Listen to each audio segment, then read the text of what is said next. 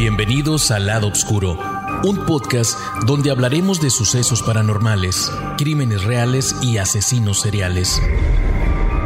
Juntos buscaremos respuesta a aquellos crímenes que nunca fueron resueltos o causaron histeria colectiva. Analizaremos evidencia y daremos un viaje al pasado para meternos en las mentes retorcidas de nuestros protagonistas. El lado oscuro es parte del Jefe Pods, una división de Glades Media. Bienvenidos a un nuevo episodio de Lado Oscuro, un podcast que desentierra y analiza los crímenes más oscuros y perturbadores de la historia. Yo soy Marcos García, tu guía a través de estos misterios inquietantes. Como siempre, te recordamos que este podcast contiene detalles gráficos y perturbadores que pueden no ser apropiados para todos los oyentes, lo que se recomienda discreción. Hoy nos sumergiremos en la sombría historia de Carl Eugene Watts. Watts es uno de los asesinos en serie más prolíficos de los que se tiene conocimiento en los Estados Unidos, aunque su nombre es quizás menos familiar que otros infames criminales de su tipo. Watts no discriminaba, sus víctimas variaban en edad, raza y origen socioeconómico. No seguía un patrón específico en su método de asesinato, lo que dificultaba aún más su detención. Aterrorizó a diversas comunidades durante la década de 1970 y 1980, dejando un rastro de muerte y destrucción a su paso. En este episodio analizaremos la vida y crímenes de este depredador humano, explorando cómo logró evadir a las autoridades durante tanto tiempo y cuál fue el impacto duradero de sus horrendos actos. Así que siéntate, mantén la calma y acompáñanos en este viaje oscuro en la mente de uno de los asesinos más despiadados de América. Esta es la historia de Carl Eugene Watts, The Sunday Morning Slasher. Do say upon your oath that you find the defendant guilty of first degree premeditated murder. Coral Eugene Watts is found guilty of the murder of Helen Dutcher and sentenced to the maximum in Michigan life in prison without parole. The Ann Arbor murders remain unsolved.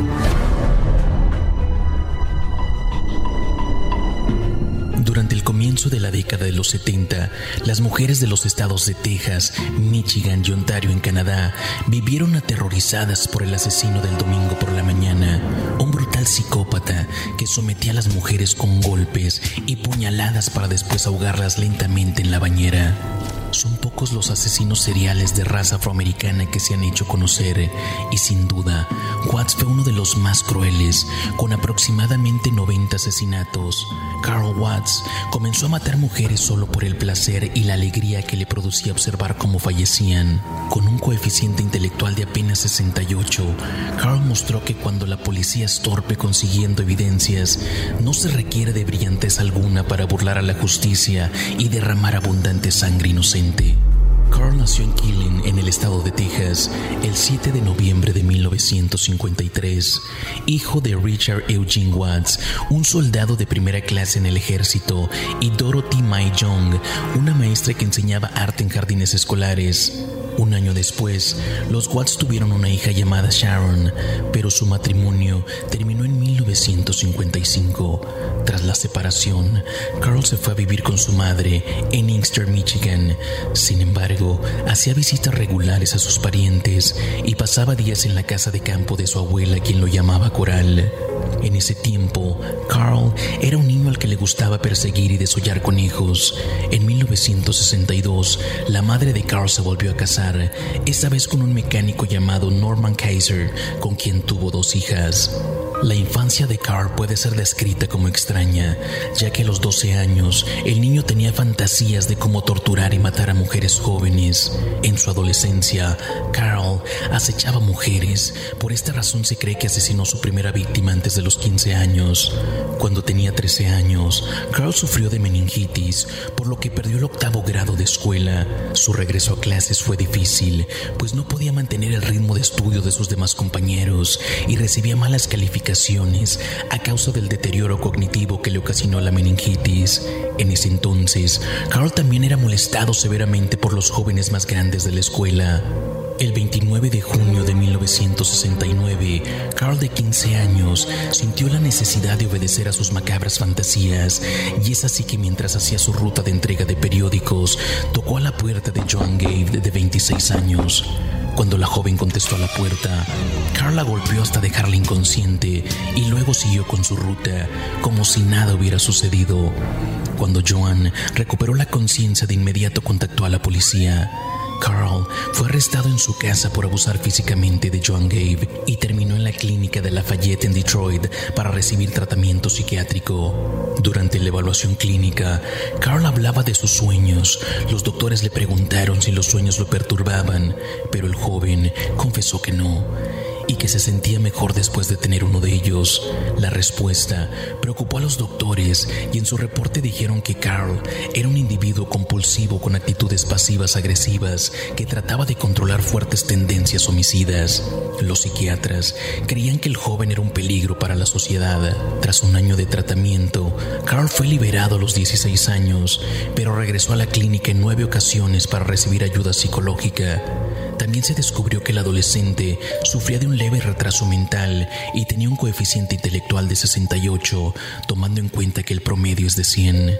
Aunque un oficial de policía que interrogó a Watts después de su arresto declaró más tarde que parecía ser muy muy inteligente y con una memoria excelente. A pesar de sus malas calificaciones, el joven logró graduarse en 1973 gracias a la tutoría de su madre, su desempeño atlético como jugador de fútbol y su estatus como peleador de guantes de oro, todo lo cual le consiguió una beca deportiva en Lane College en Jackson, Tennessee. Fue expulsado de Lane College después de solo tres meses porque fue acusado de acechar y agredir a mujeres. Otra razón por la que fue expulsado fue porque muchas personas en Lane College creían que Watts era sospechoso del brutal asesinato de una estudiante. Sin embargo, no hubo pruebas suficientes para condenarlo por el asesinato. Después de su expulsión, se mudó a Houston en el estado de Texas. En 1974, Carl, de tan solo 20 años, comenzó a complacer sus fantasías y sueños homicidas. El 25 de octubre del mismo año, interrumpió en el apartamento de Leonard Isaki, de 23 años, quien tras abrir la puerta comenzó a ser estrangulada por un hombre afroamericano joven.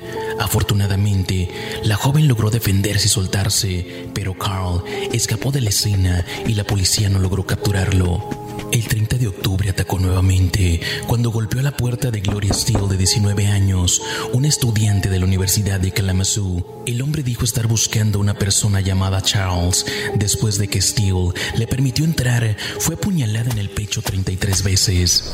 Meses más tarde, la policía recibió un reporte de Diane Williams, quien fue atacada el 12 de noviembre por un hombre afroamericano que dijo estar buscando a Charles. Diane sobrevivió al ataque y logró ver el número de del vehículo donde Carl escapó. Los oficiales pronto averiguaron que el automóvil pertenecía a Carl Eugene Watts, una persona peligrosa con historial psiquiátrico. En diciembre de 1974, Carl fue arrestado tras ser identificado por dos mujeres que sobrevivieron a sus ataques. Cuando fue interrogado, dijo haber atacado a 15 mujeres, pero no admitió haber asesinado a Gloria Steele. Posteriormente, el asesino fue enviado al Hospital Estatal de Kalamazoo para ser evaluado por psiquiatras.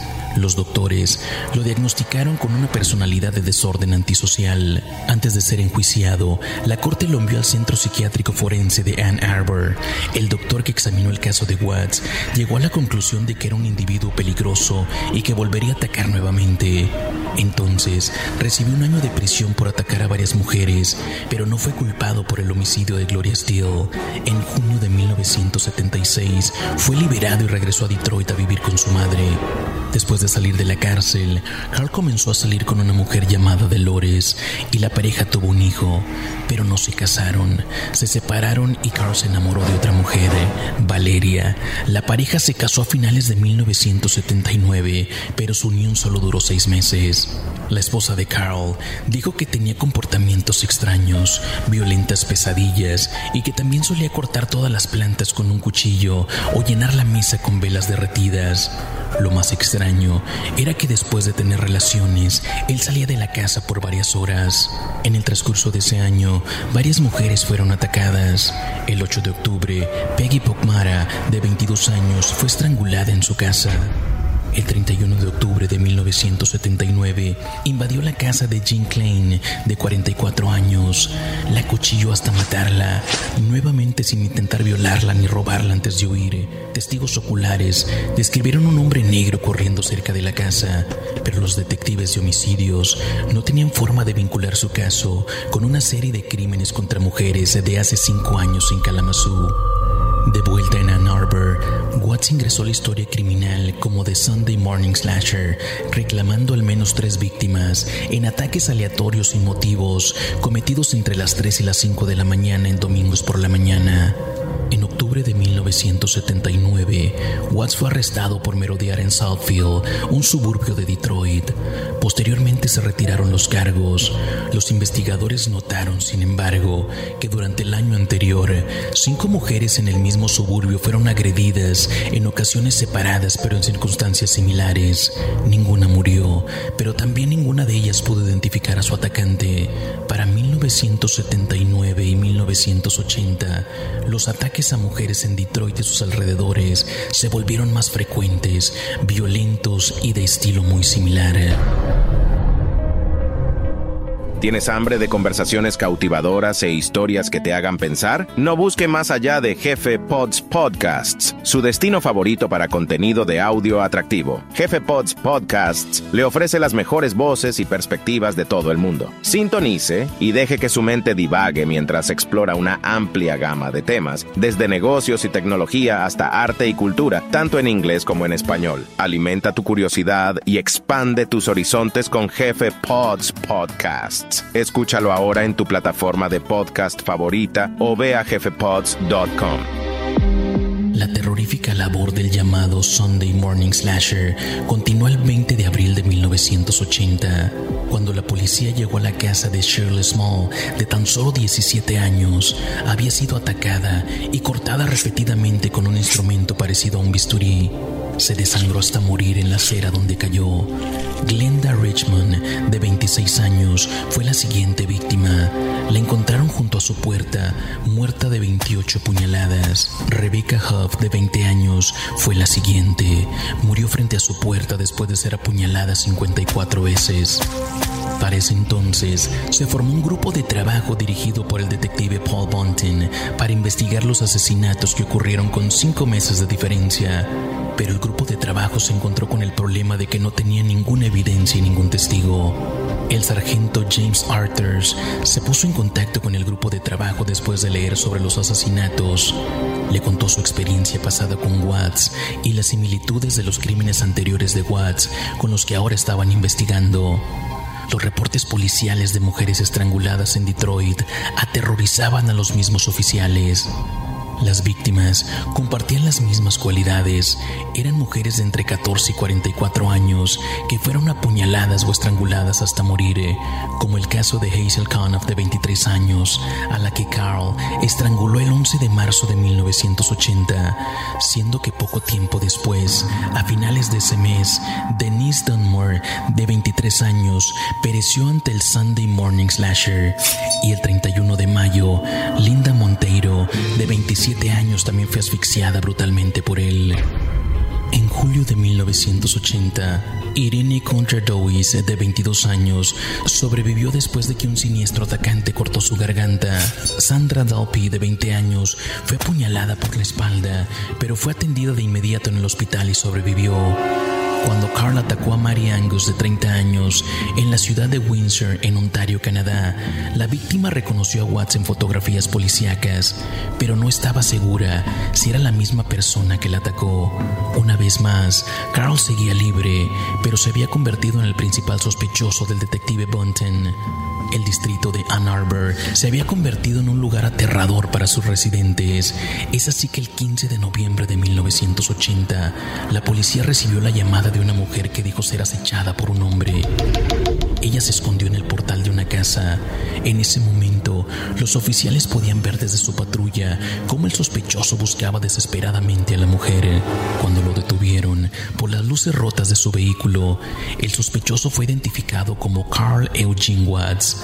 Tras revisar el carro, los oficiales encontraron un diccionario con el nombre de Rebecca Huff. Nuevamente, la falta de evidencias permitió que el asesino continuara libre, pero Bunting no había terminado con él y a finales de enero de 1981, mediante una orden, el detective obtuvo una muestra de sangre de Carl, quien ya era sospechoso de dos intentos de homicidios en Detroit.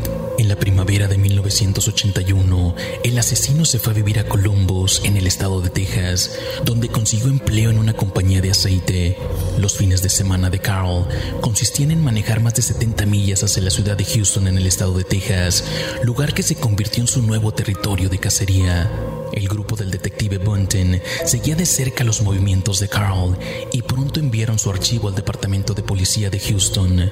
Durante este tiempo, el asesino controló sus ansias para matar hasta que el 5 de septiembre de 1981, Linda Tilley, de 22 años, fue encontrada ahogada en la piscina del edificio donde residía. El 12 de septiembre de 1981, Elizabeth Montgomery, de 25 años, fue apuñalada una vez afuera de su apartamento en Houston mientras paseaba a sus perros.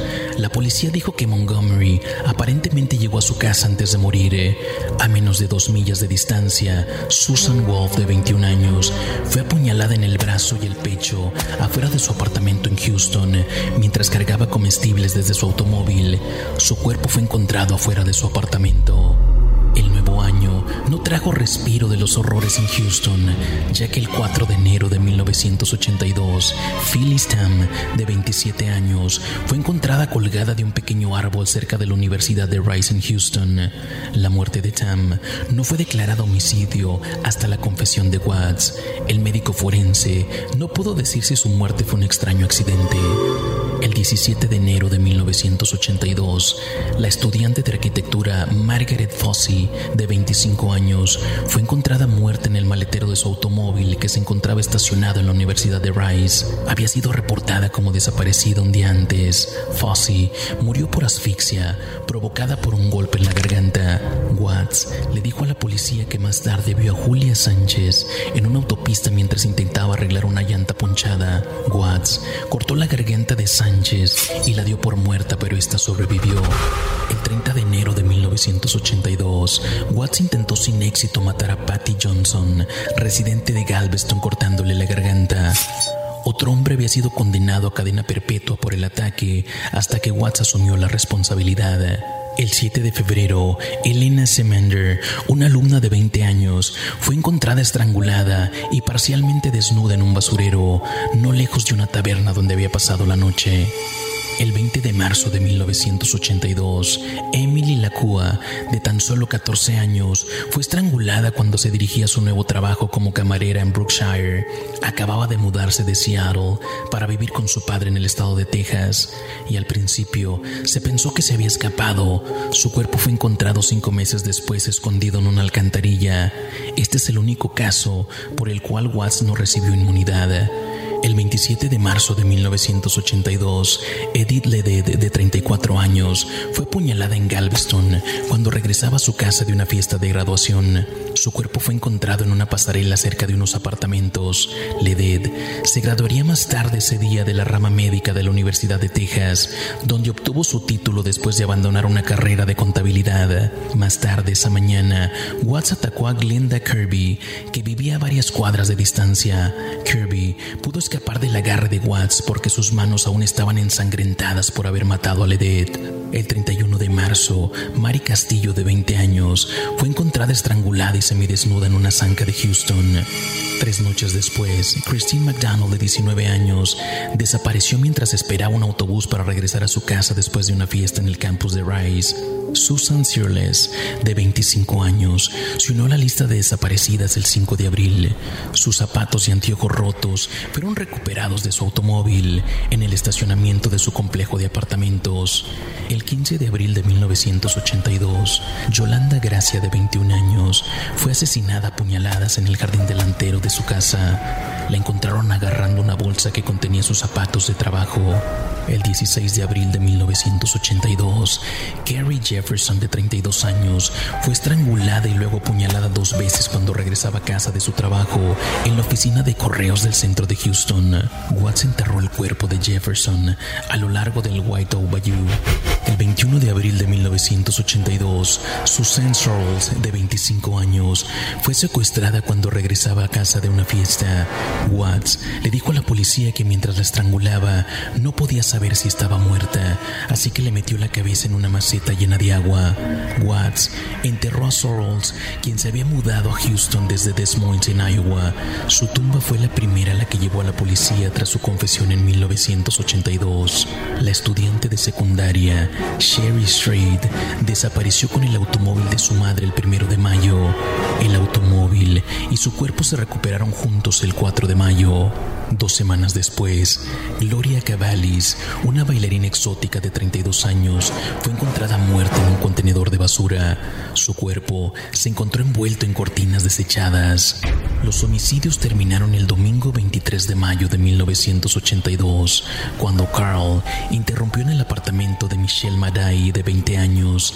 Tras golpearla hasta dejarla inconsciente, Carl llenó la bañera y la ahogó. Ese mismo día, el asesino rompió en el apartamento de Lori Linster y Melinda Aguilar, quienes fueron golpeadas hasta quedar casi inconscientes. Mientras las dos mujeres estaban en el suelo, Carl llenó las bañeras para ahogarlas. Lori rezó para que por lo menos su cuerpo fuera encontrado, pero Melinda tenía otros planes y fingió estar inconsciente, de modo que cuando el asesino se distrajo, ella saltó del segundo piso y pidió ayuda. La policía, atenta a las actividades de Watts, llegó a tiempo al departamento y lo encontró intentando ahogar a Lori Lister. También se encontró el cuerpo de Michelle Madai en un apartamento cercano. Carl Eugene Watts fue arrestado y acusado de dos cargos de intento de asesinato, además de asalto agravado y robo. Los psiquiatras declararon que Watts estaba acuerdo, pero notaron su odio patológico hacia las mujeres, a quienes consideraba la encarnación del mal. Estos sentimientos se remontaban hasta la infancia, cuando supuestamente un pariente femenino había asesinado a su tío favorito. Diagnosticado como esquizofrénico paranoico, se decía que Watts veía el mundo que lo rodeaba como si fueran puras fantasías que giran en gran medida en torno a la lucha contra el mal que él veía en todas partes. Tras ser aprendido, Carl se declaró culpable de sus fechorías y confesó haber asesinado a más de 80 mujeres en casi 10 años. Cuando el asesino era escoltado a la penitenciaría, dijo al juez y a sus abogados, si algún día me dejan libre, volveré a matar. En el juicio, Watts fue condenado por múltiples cargos de asesinato. Sin embargo, debido a un acuerdo de culpabilidad, solo fue condenado por un número limitado de casos. Sus víctimas y sus familias quedaron sin justicia para muchos de los crímenes atroces que había cometido. Años después, el caso fue reabierto cuando Carl confesó haber apuñalado a Helen Dutcher el primero de diciembre de 1979. Víctimas como Helen incrementaron con el tiempo, llegando a un total de 90 muertes, muchas de las cuales nunca fueron resueltas. Carl Eugene Watts falleció a causa de cáncer de próstata en un hospital de Jackson, Michigan, el viernes 21 de septiembre del 2007 a sus 53 años.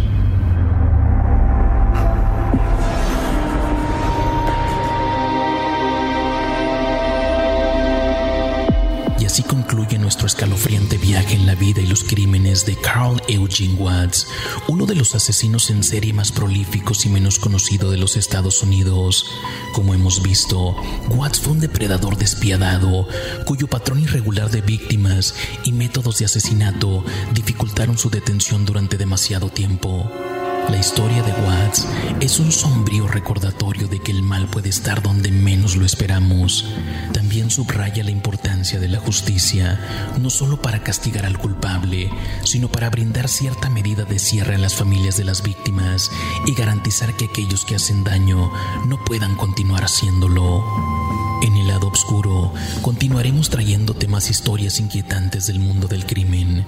nos adentraremos en los rincones más oscuros de la psicología humana, descubriremos los misterios más desconcertantes y aprenderemos más sobre los extraordinarios esfuerzos de aquellos que trabajan para llevar a los culpables ante la justicia. Yo soy Marcos García, tu guía en estos viajes a través del lado oscuro. Nos encontramos en nuestro próximo episodio. Hasta entonces, manténganse seguros y recuerden que todos podemos esconder un lado oscuro.